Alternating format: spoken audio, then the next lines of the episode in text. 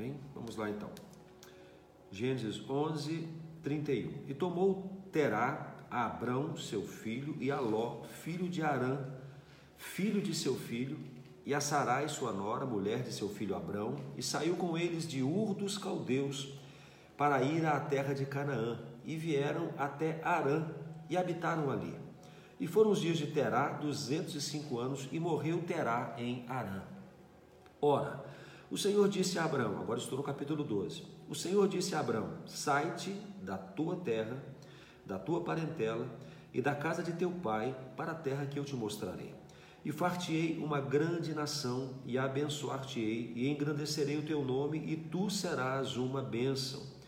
E abençoarei os que te abençoarem, e amaldiçoarei os que te amaldiçoarem, e em ti serão benditas todas as famílias da terra.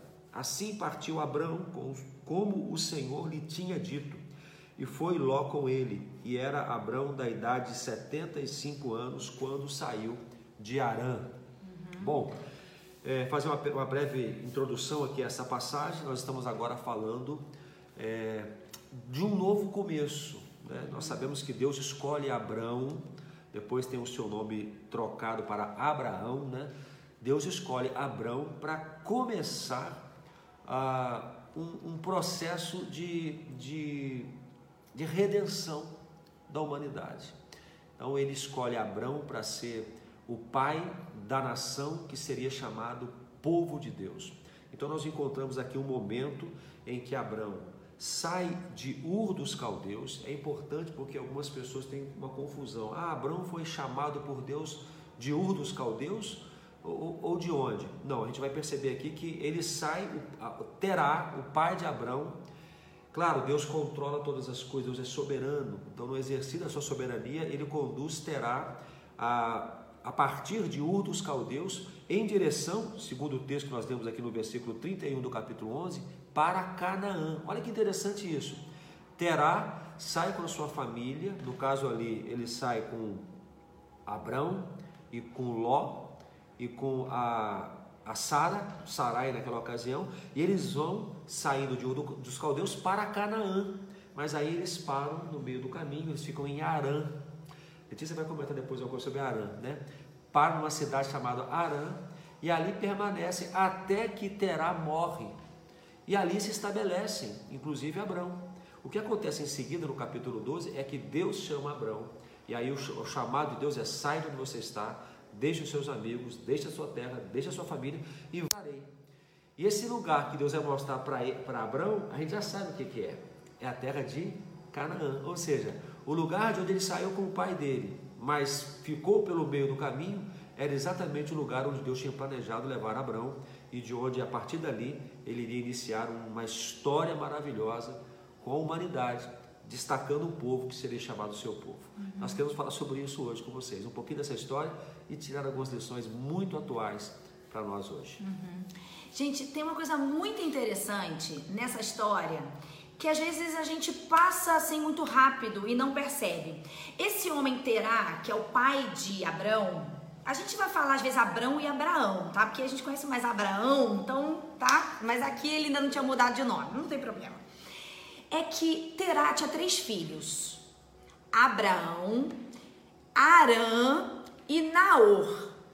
Um dos filhos desse, desse homem morre lá ainda quando ele estava em Ur dos Caldeus. Quem é que morre? O Arã.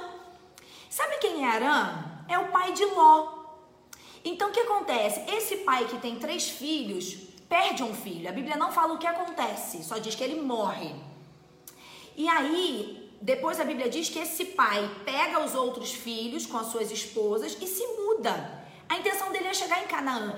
A, a, alguns estudiosos dizem que Canaã é, na visão deles, era uma terra muito boa, e a gente sabe que é, que é a terra que mana leite e mel, a terra que Deus prometeu para o povo dele. Então, claro que Canaã era muito boa.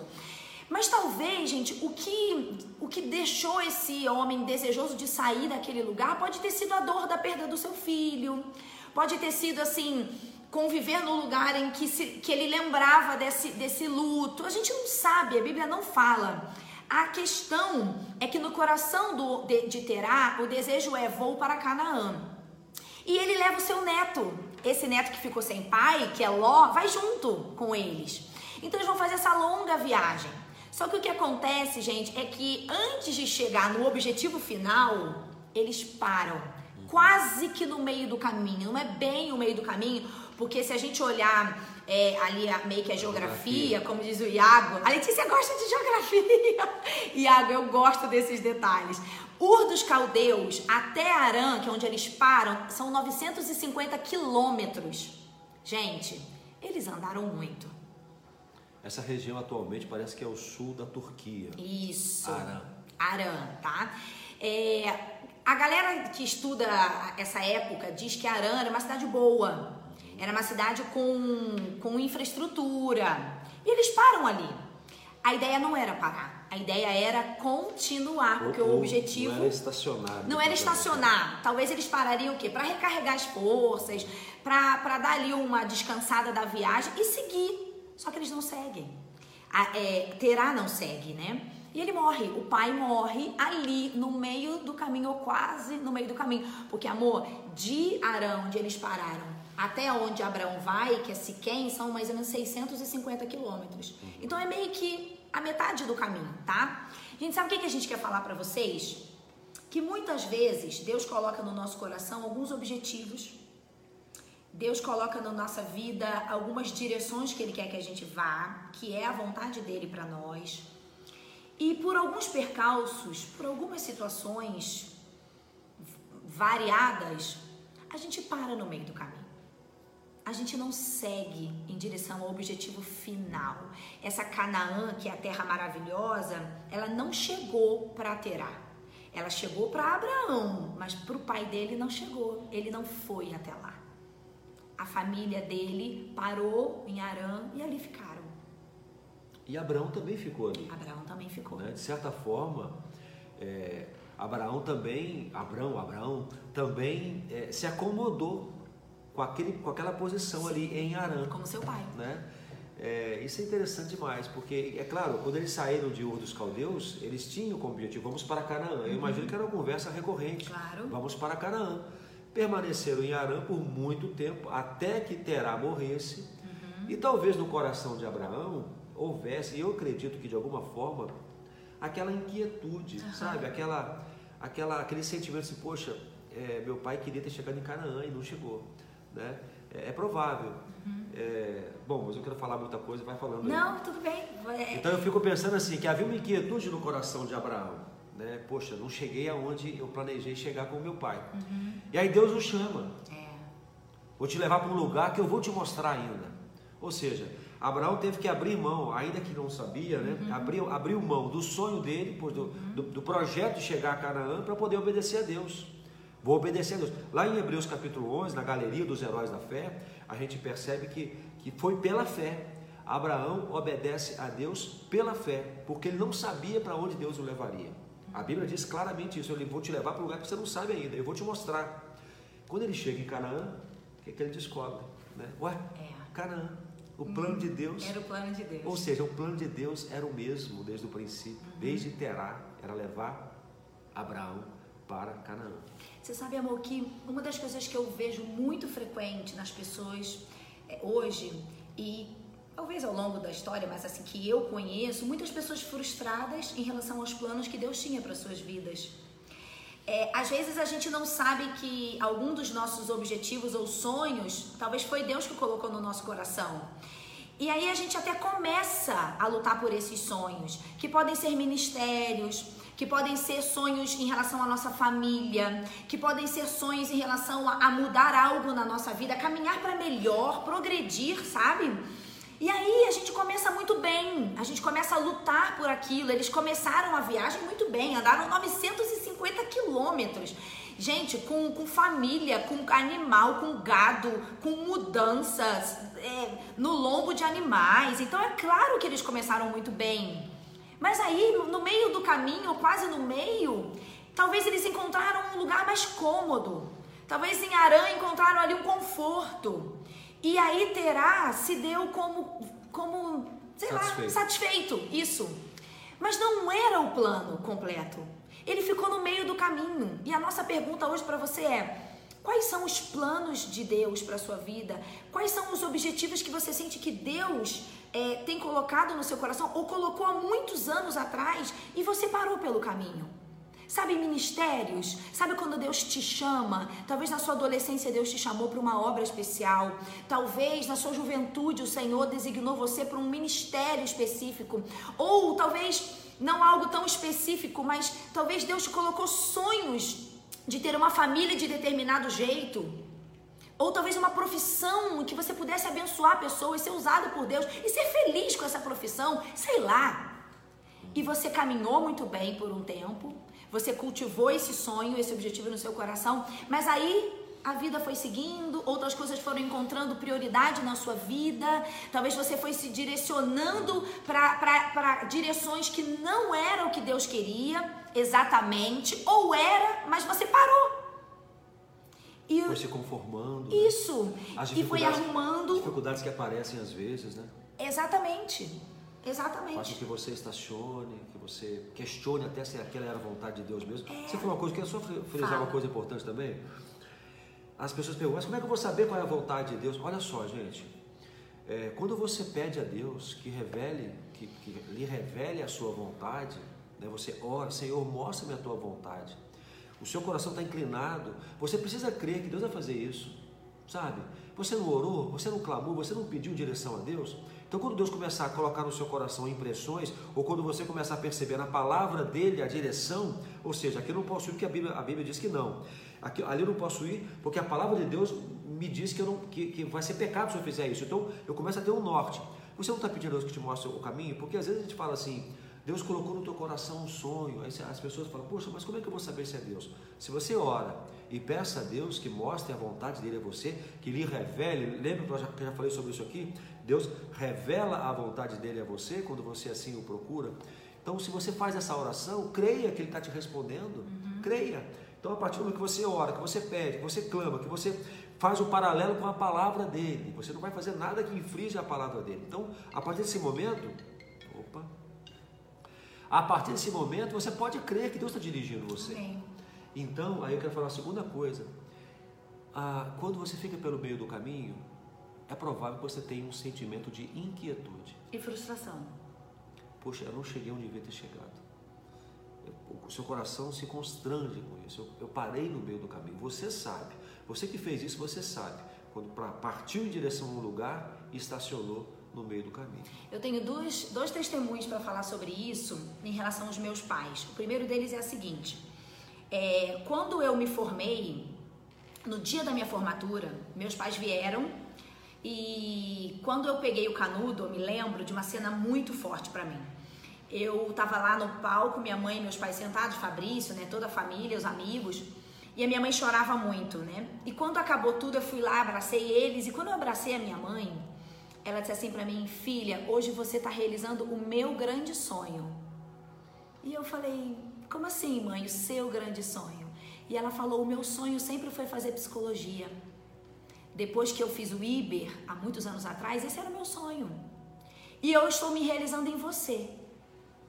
E aí eu falei para ela, falei: "Não, mãe. A senhora pode se realizar junto comigo, mas se esse sempre foi o seu sonho, você não tem que se realizar em mim. A senhora pode realizar esse sonho." E aí ela na hora riu assim, é, tá. E aí, gente, eu passei muitos anos falando isso com a minha mãe. Mãe, se esse é o seu sonho, vai estudar. Mãe, se a senhora tem o sonho que ela dizia que ela, o sonho dela era abençoar as pessoas, era orientar, era ela poder abençoar as famílias, enfim. E aí alguns anos se passaram, talvez uns 10 anos se passaram. Então minha mãe, depois de se sentir muito encorajada e direcionada por Deus, ela voltou, ela foi estudar. Então a minha mãe entrou na faculdade de psicologia com 60 anos de idade. Ela era a mais velha da turma dela, obviamente. E mesmo achando que ela não era capaz, porque ela achava que os jovens tinham muito mais capacidade de né, aprender, ela se tornou uma das as alunas mais é, aplicadas da sala dela. Os melhores resultados de nota eram os dela. Bom, acontece que não somente isso, mas eles sempre sentiram de Deus um chamado. Na juventude deles, o Senhor os chamou para uma obra especial, meu pai e minha mãe. E por muitos anos eles viveram esse chamado de forma parcial. sempre atuantes na igreja, mas não integrais, não dedicados a isso oficialmente, né? E aí meus pais estão com a gente aqui há oito meses, né, amor? Uhum. E o chamado deles está se cumprindo agora, porque hoje eles estão vivendo integralmente para a obra do Senhor cuidando de pessoas, gastando tempo com elas, ministrando sobre a vida das pessoas, que foi o que Deus chamou eles há, sei lá, 40 anos atrás. O que, que eu quero dizer para vocês? Que durante todos esses anos minha mãe sempre disse, filha, eu sei que nós temos um chamado. E, eu, e um dia eu vou, eu vou viver isso integralmente. Gente, eu não sei o que Deus é, tem colocado no seu coração. Eu não sei em que ponto da meta, do objetivo da sua vida você parou. Talvez até algo relacionado à sua família, né, amor? Uhum pessoas que, que tinham objetivos para suas famílias, sabe que Deus tem objetivos para elas e talvez pelas dificuldades você tenha parado no meio do caminho.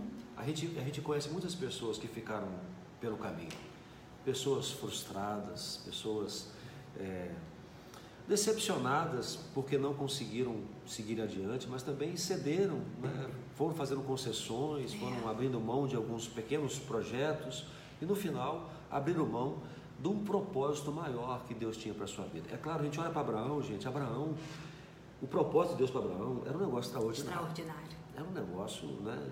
Deus não ia deixar Abraão no meio do caminho. E, mas agora, ele, Deus, ele, ele, ele, ele encontrou em, em Abraão esse homem de fé. Amém. Esse homem de fé, homem que acredita. Abraão sai de, de Arã com 75 anos de idade. Ele não saiu um garotão embora naquela época o pessoal era um garotão, mais, né? Mas 75 é. anos são 75 anos, é. né?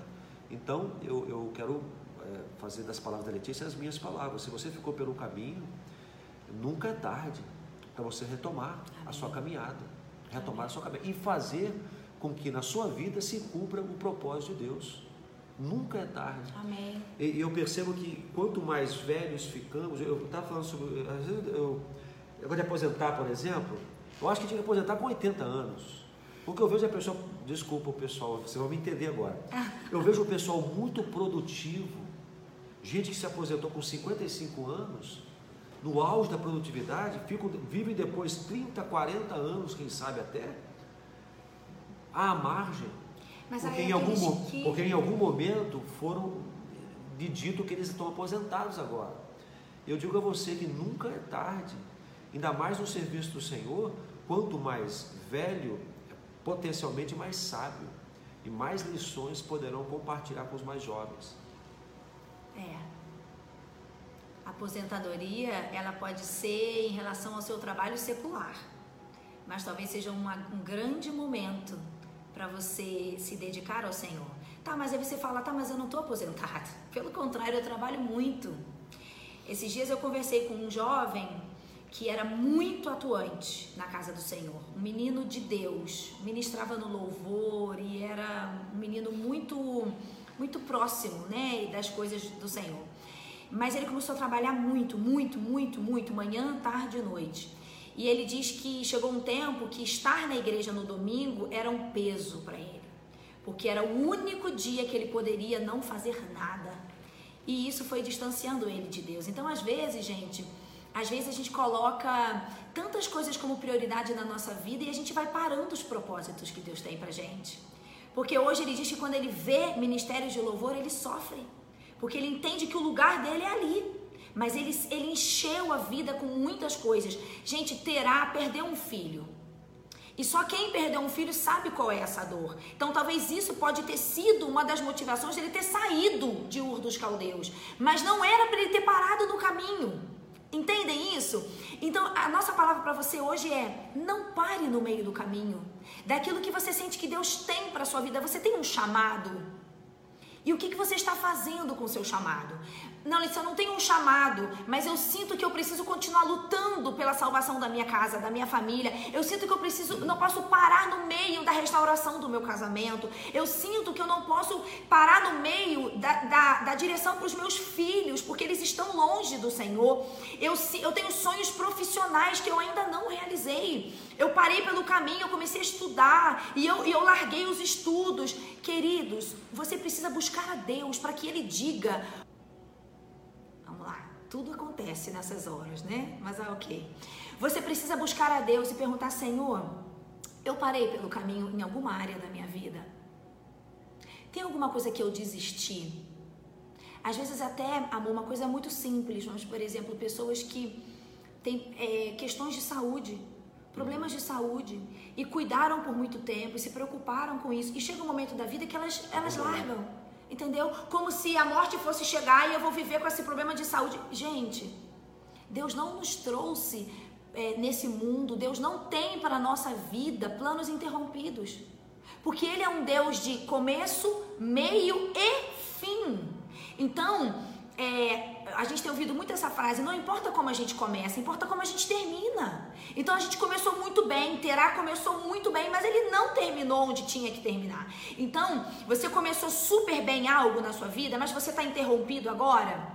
Você precisa terminar aonde Deus quer que você termine parar no meio do caminho não faz parte dos planos de Deus. E aí Deus chama Abraão. Fala, e a primeira, a primeira palavra que Deus fala para Abraão: Abraão, sai. Sai daí. Não era para parar aí. Vai, ó, sai daí de onde você tá, sai da sua parentela e vai. Era o plano inicial. E a gente percebe, tem uma, uma frase aqui que eu acho maravilhosa, que eu creio que é o, é o sonho de todos nós. No versículo 2, no final do versículo 2, com a disposição de Abraão de obedecer a Deus, de cumprir a vontade de Deus, de seguir o comando de Deus, Deus vai abençoá-lo. A frase é a seguinte: Tu serás uma bênção. Amém. Tu serás uma bênção. Quem não quer no seu epitáfio, epitáfio que fala? Uhum. Escrito assim: Ele foi uma bênção enquanto viveu. Quem não quer isso? Quem não quer ser lembrado como alguém que foi uma bênção? Quem não quer ser uma bênção agora? Amém. Uma bênção para a sua família, uma bênção, uma bênção para, para as pessoas que convivem com ele. Então, a, o chamado de Deus para Abraão é desafiador. Sai onde você está e você vai para um lugar que eu vou te mostrar. Deus não fala onde vai, onde vai levá-lo. Sai e vai. Eu vou te mostrar. Você vai ter que me conduzir. Olha, você ter que me obedecer. Uma coisa que eu fico lembrando todo dia quando Abraão levantava, acordava, e ele tinha que continuar a caminhada, ele tinha que saber qual é a direção que ele tinha que tomar. Ou seja, havia um relacionamento contínuo com Deus para que ele pudesse saber em que rumo ele deveria dar o próximo passo. Você já pensou nisso? Um relacionamento com Deus tão seguro, tão íntimo, que você sabe exatamente aonde colocar o seu pé, aonde dar o próximo passo, qual direção seguir. Esta era a relação que Abraão tinha com o Senhor e ele ouviu do Senhor: Você será uma bênção. E mais, a partir de você, eu abençoarei todas as famílias da terra. A promessa que Deus deu foi assim: sai da tua terra, da tua parentela, da casa do teu pai, o pai dele já nem era mais vivo, né? Uhum. E vai para a terra que eu te mostrarei. E aí vem as promessas e eu farei de ti uma grande nação, eu te abençoarei e te engrandecerei o nome, e se, se, você será uma benção. Pessoal, quando a gente ouve de Deus uma direção, a gente pode confiar que vai dar certo, mas a gente tem que ir até o fim, porque às vezes você não está sentindo a, a plenitude da bênção porque você não foi até o fim. Você já é feliz porque você tem Jesus. Eu creio nisso. Você já, já é realizado porque o Senhor está na sua vida. Amém por isso.